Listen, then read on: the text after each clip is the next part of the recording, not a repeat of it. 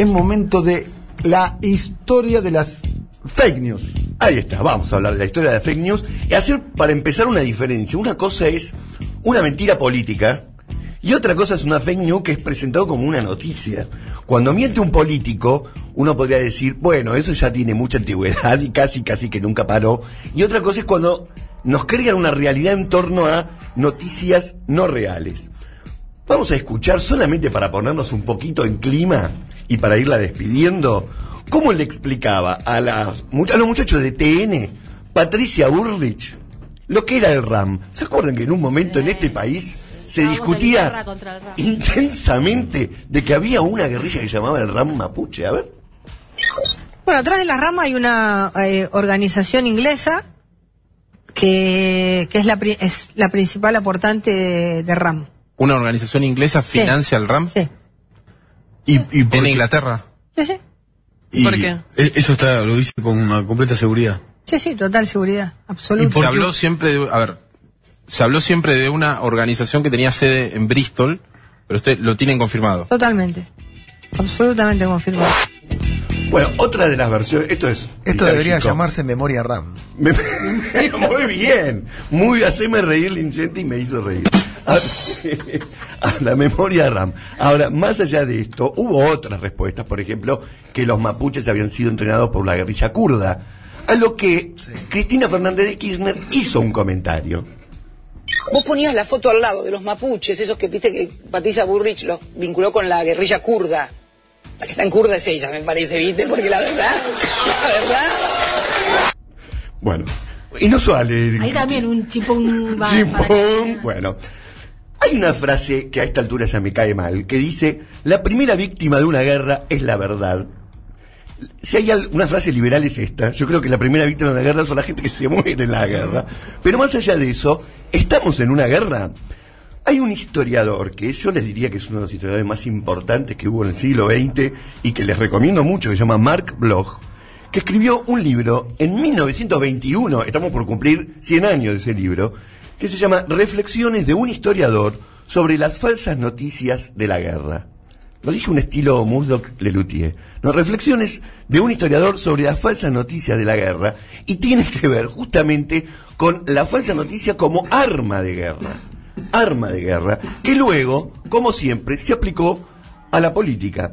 Ustedes saben que el primer evento registrado de periodismo inventando cualquier cosa y, vendiéndolo como si fuera real, ocurrió en 1835 en lo que se llamó el gran engaño de la luna, cuando en ese año el periódico New York Sun hizo seis artículos consecutivos en la que se supone que habían enviado gente a la Luna. ¿Qué año? 1835. También la gente le cree a cada cosa, pero bueno, en 1835 pusieron que habían enviado un corresponsal a la Luna, seis artículos consecutivos, y los describían a los habitantes de la Luna con ilustraciones caricaturescas como si fueran murciélagos con forma humana, unicornios con barbas azules, etcétera, y, y causó conmoción. Causó conmoción, la gente lo creía. Uno de los que utilizó muchísimo la herramienta de generar falsas noticias, y acá es muy importante y supongo que eso hablar Mariana, es la mentira y el formato en el que va la mentira. Porque todas estas que estoy relatando no había redes sociales. De hecho, ahora voy a contar una cuestión que ocurrió con Octavio, que Octavio en Roma después se convirtió en el emperador Augusto, que sacó monedas, monedas, o sea, la gente usaba la moneda y tenía una este, figura de Marco Antonio y una frase abajo, porque lo que combatía Octavio era Marco Antonio y a Cleopatra, que habían tenido un romance, y en la parte de abajo de las imágenes de Marco Antonio ponía frases como, por ejemplo, mujeriego, alcohólico, este, corrupto. Los haters. Como no, te podía poner un tuit y te ponía monedas que circulaban con esa expresión. Y ya en el siglo XX, y desde el siglo XXI ni hablar, Empezamos con las grandes operaciones. Ustedes habrán escuchado hablar de William Random Hearst. Y también de Pulitzer, que más allá de un premio, fue primero un periodista. Y que después fue llevado al cine su historia, contada por Orson Welles. La película. Eh, en El Ciudadano, no casualmente Orson Welles también, después seguramente vas a hablar de eso, el creador de la Guerra de los Mundos en el cine. Exactamente, pero justamente William Random Hearst, que tenía él solo cerca de 35 diarios en todo Estados Unidos, empezó a hacer una campaña sobre cosas tremendas que él decía que estaban ocurriendo en Cuba. Estamos hablando del año 1898. Cosas tremendas que ocurrían en Cuba, cosas tremendas que hacían los españoles a los cubanos y cosas tremendas que hacían los españoles a los estadounidenses. Y fue creando el clima que propició después la invasión de Estados Unidos a Cuba. Todavía no tiene nada que ver con la razón cubana, es simplemente Estados Unidos echando como imperio a otro imperio que era el español e incluso el atentado sobre un barco que fue el motivo final que motivó esta invasión, pero todos los analistas de ese momento, y ni hablar ahora, dicen que la campaña que hicieron estos dos periodistas, que son en realidad dueños de medios, generaron el consenso en la opinión pública para que Estados Unidos se mande una invasión y la hicieron. Y de hecho Estados Unidos participó tres veces en invasiones venían precedidas por este tipo de fake news. La segunda vez fue en 1955 en el Golfo de Tonin, de Tonkin, en Vietnam. Estados Unidos creó toda una falacia de que tropas y en realidad barcos vietnamitas habían atacado a barcos estadounidenses. Después se demostró que los que habían atacado eran barcos estadounidenses atacándose entre sí. Había sido creada la escena, pero esto, más la ayuda de la prensa, esta falsa noticia, más la ayuda de la prensa, permitió que Estados Unidos se meta en la guerra de Vietnam, que es algo que quería hacer hacía mucho tiempo, porque inicialmente la guerra de Vietnam la estaban llevando los franceses. Y la última vez que inventó una noticia falsa para generar una invasión fue en el año 2003, cuando el New York Times publicó varios artículos en los que mostraba que había armas químicas en Irak. Claro, con Saddam Hussein. Con Saddam Hussein, las mostró, aparte era todo muy raro porque era dentro de una carpa, bueno, tuvo una cosa muy precaria, pero generó un efecto muy fuerte porque la gente lo creyó. No es que solamente está la fake news, porque fake news hay todo el tiempo, el tema es cuando pega, cuando la gente termina de creérsela. En 1933, y de esto se ha hablado mucho, Joseph Goebbels, durante el régimen nazi, creó el Ministerio para la Ilustración Pública y Propaganda del Reich, en la que hizo esa famosa frase que todo el mundo cita, miente, miente, que algo quedará. Pero ojo, que esto ya lo había inventado Estados Unidos antes. Esto lo aplica a los nazis, pero ya lo habían inventado los norteamericanos con anterioridad. Y por supuesto, durante todo ese régimen se demonizó hasta tal punto a los judíos que luego, cuando la gente se enteraba que los mataban, prácticamente no le importaba o hasta lo festejaba. La historiadora francesa Annick Becker estudió la influencia que tuvo durante la Primera Guerra Mundial este, en la demonización que se hizo de los alemanes. La mayoría de la información era falsa. Y decían cosas tremendas de los alemanes, como que, por ejemplo, agarraban a un belga y lo destruían contra una pared. Bueno, la mayoría de esas cosas fue falsa, pero les sirvió a Estados Unidos para poder entrar a la guerra. Ahora, lo que dice la historiadora es que eso tuvo un efecto colateral muy grave, que fue que para la Segunda Guerra Mundial, cuando los hechos estaban ocurriendo de verdad, nadie lo creía. Cuando empezaron a llegar polacos a decir, están matando en masa judíos en Polonia, la gente no lo creía porque decían, bueno, esto ya lo hicimos en la Primera Guerra Mundial. Eh, es decir, generó desconfianza sobre algo que sí estaba ocurriendo. Bueno, lo que decimos siempre, de cómo la indignación primera termina después siendo algo que te paraliza y te anestesia. Exacto. Es el efecto histórico de eso, pero que uno ahora lo ve todos los días, pero esto es un ejemplo perfecto. De Y en eso. este caso es mentira, a veces es el exceso de información, Claro. pero otro, otro caso que arranca con una fake news es el caso Dreyfus, también en 1898 en Francia. Se acusa a Dreyfus de ser traidor a Francia porque le vendía información a Alemania. Después se demostró que eso era mentira. Pero ya no importaba, porque lo que quería el ejército francés era instruir y generar una gran ola nacionalista, y entonces dijeron, no vamos a permitir que la verdad se interponga en estas políticas que estamos teniendo, una frase que después agarró Quique eh, Helbund, Chinche Helbund.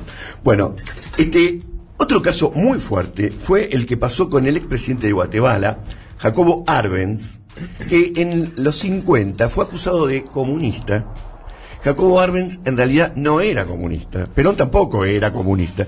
Jacobo Arbenz fue acusado de comunista y Vargas Llosa, miren si hay alguien de derecha, Vargas Llosa sale a defenderlo y lo que dice es, lo único que quería Jacobo Arbenz es que Guatemala sea como Estados Unidos. Es decir, que tenga un capitalismo ordenado en el que a los trabajadores de la fruta le paguen un salario, aguinaldo, vacaciones. O sea, lejos de querer un, capital, un comunismo, quería un capitalismo, que es lo que en Guatemala no había porque había esclavitud. Y ahí es donde aparece el genio de Edward Bernays, que es el sobrino de Freud, y que aplica las técnicas de la psicología, del psicoanálisis para la propaganda, y a él, a Edward Bernays, lo había eh, contratado la Unit Fruit Company, es decir, la, la gran empresa productora de Guatemala esclavista, y lo contrató para hacer propaganda de fruta. No, para hacer propaganda en contra del presidente que quería poner leyes laborales. Mira, hay un libro maravilloso, perdón que te interrumpa, Sí, profe, dale. que se llama La CIA y la Guerra Fría Cultural, de una investigadora inglesa. Es un libro Sí. eh, fundamental. Fundamental sobre todo, por, hace poco comentamos, creo que acá, lo que hizo la CIA financiando a, a muchas figuras del arte abstracto americano. A Pollock. Claro, lo que Eso no los culpabiliza a los artistas, sino que No, no, revela un mecanismo de la CIA. De hecho, por ejemplo, terminó financiando a intelectuales este, uruguayos y argentinos. ¿Está editado acá ese libro? Sí, Bueno, está en español, quiero decir, no, no, no, Fantástico. es fantástico, editorial debate. Bueno, y en ese libro lo que se explica básicamente es cómo cuando no va derecho la cuestión de la propaganda se triangula. Entonces, en lugar de, por ejemplo, esto, ah, en el momento en que vos estás expli- explicando, se crea este mecanismo en Estados Unidos, entonces, en lugar de ir de frente contra la Unión Soviética, van financiando fundaciones progresistas que critican a la Unión Soviética. Entonces, ¿quién va a sospechar de un progresista que está en contra de Stalin? ¿no? Eso financia Estados Unidos.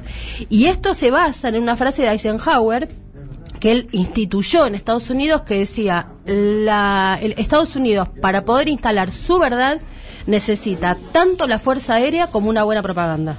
Bueno, vos sabés, y esto lo tiró al paso, ¿quién fue el que participó en esa campaña antisoviética en la Argentina? Carlos Fait. Otro día lo cuento mejor. El presidente de Estados Unidos, Wilson, llega a la presidencia de los Estados Unidos diciendo no vamos a meter a Estados Unidos a la Primera Guerra Mundial, que hace una gran propaganda y entra la Primera Guerra Mundial. Hay muchos otros casos de fake news, pero me quería detener en algunos casos argentinos. Ustedes saben que a Hipólito Yrigoyen el diario Crítica le inventó de que le hacían un diario y que Yrigoyen no tenía contacto con la realidad.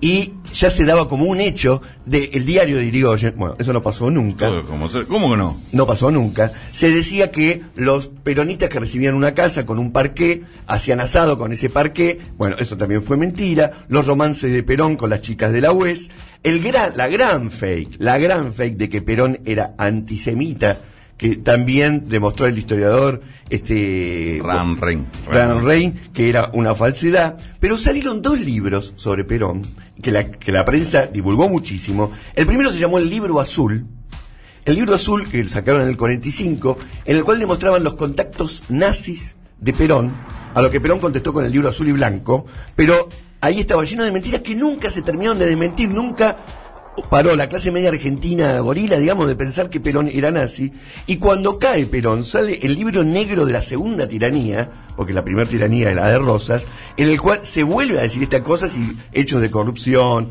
etcétera. A Isabel Perón le inventaron la cruzada de la solidaridad, un cheque sin fondos o algo así, pero para justificar el golpe de Estado del 76 y, y poner presa a Isabel Perón, se inventó toda una trama de corrupción falsa que justificó el golpe.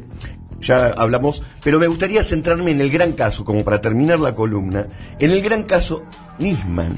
En el caso Nisman, ustedes fíjense lo que dijo. Ahora lo vamos a escuchar. Patricia Burlich el mismo día que nos enteramos todos los argentinos de que Nisman se había suicidado, o había muerto, se había suicidado, Patricia Burlich dijo esto. Congreso Nacional eh, quería recibir al fiscal y conocer todas las pruebas. Patricia, bueno, sabemos que estás despierta, no dormiste. No, no, no- dormí y, la verdad que estoy muy consternada con lo que pasó, fue terrible. Estos días tuve contacto con el fiscal justamente por esta eh, tarea institucional de invitarlo a la comisión y mm, la verdad es que fue fue muy fuerte enterarme de lo que pasó, ¿no? ¿Y cómo lo, cómo lo notabas al fiscal cuando, cuando hablabas con él? ¿Estaba nervioso? Bueno. ¿Estaba tranquilo? ¿Estaba firme? En Bueno, su- estaba, digamos, eh, eso, eh, eh, estaba, me contó en dos oportunidades que estaba muy amenazado, que había, que tenía problemas de, de- de seguridad muy fuertes, que dentro de la causa una de las cosas que más le preocupaba era que había sido eh, que, sus datos y los de su familia eh, un agente de la CIDE argentino se los había pasado a los a uno de los imputados iraníes. Ahí ya está Cristina, con el cadáver todavía tibio, acusando al gobierno nacional del asesinato de Nisman. Y por último, dos años después de este relato, cómo quiere insinuar que el suicidio en realidad fue un asesinato. Miren lo que cuenta porque ya es delirante. ¿Lo mataron? Mira, yo, no, yo no lo puedo decir, pero mira, vengo de... Llegué 10 minutos tarde porque estaba mirando una serie que se llama Tirador, ¿no? Y que hay una escena donde la mafia rusa agarra a una persona, la sienta en una silla, le pone una- unos aparatos especiales, le pone la pistola así y de golpe una persona to- totalmente cubierta eh, tira un violín y lo hace suicidar. Te juro que me agarró, eh, pero yo no puedo decir. Hay varias escenas, Es, la justicia. Yo no lo voy a decir. Hay una serie inglesa que también tiene Eh, eso. pero es terrible, impresionante. Terrible, Te juro es- que me, me- simulan Pero me exactamente agarró, lo mismo. mm, no sabes lo que, la, el- la sensación que tuve. Llegué 10 minutos